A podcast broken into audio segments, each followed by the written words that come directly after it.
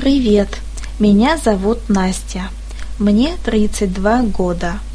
Мой завтрак – это свежевыжатый сок.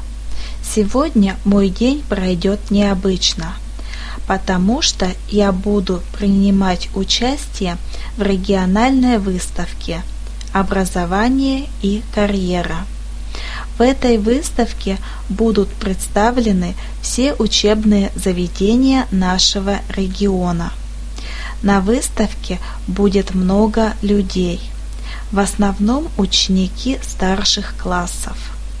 Они будут выбирать свою будущую профессию. На таких мероприятиях всегда шумно и быстро устаешь, поэтому После выставки я отправлюсь в массажный салон.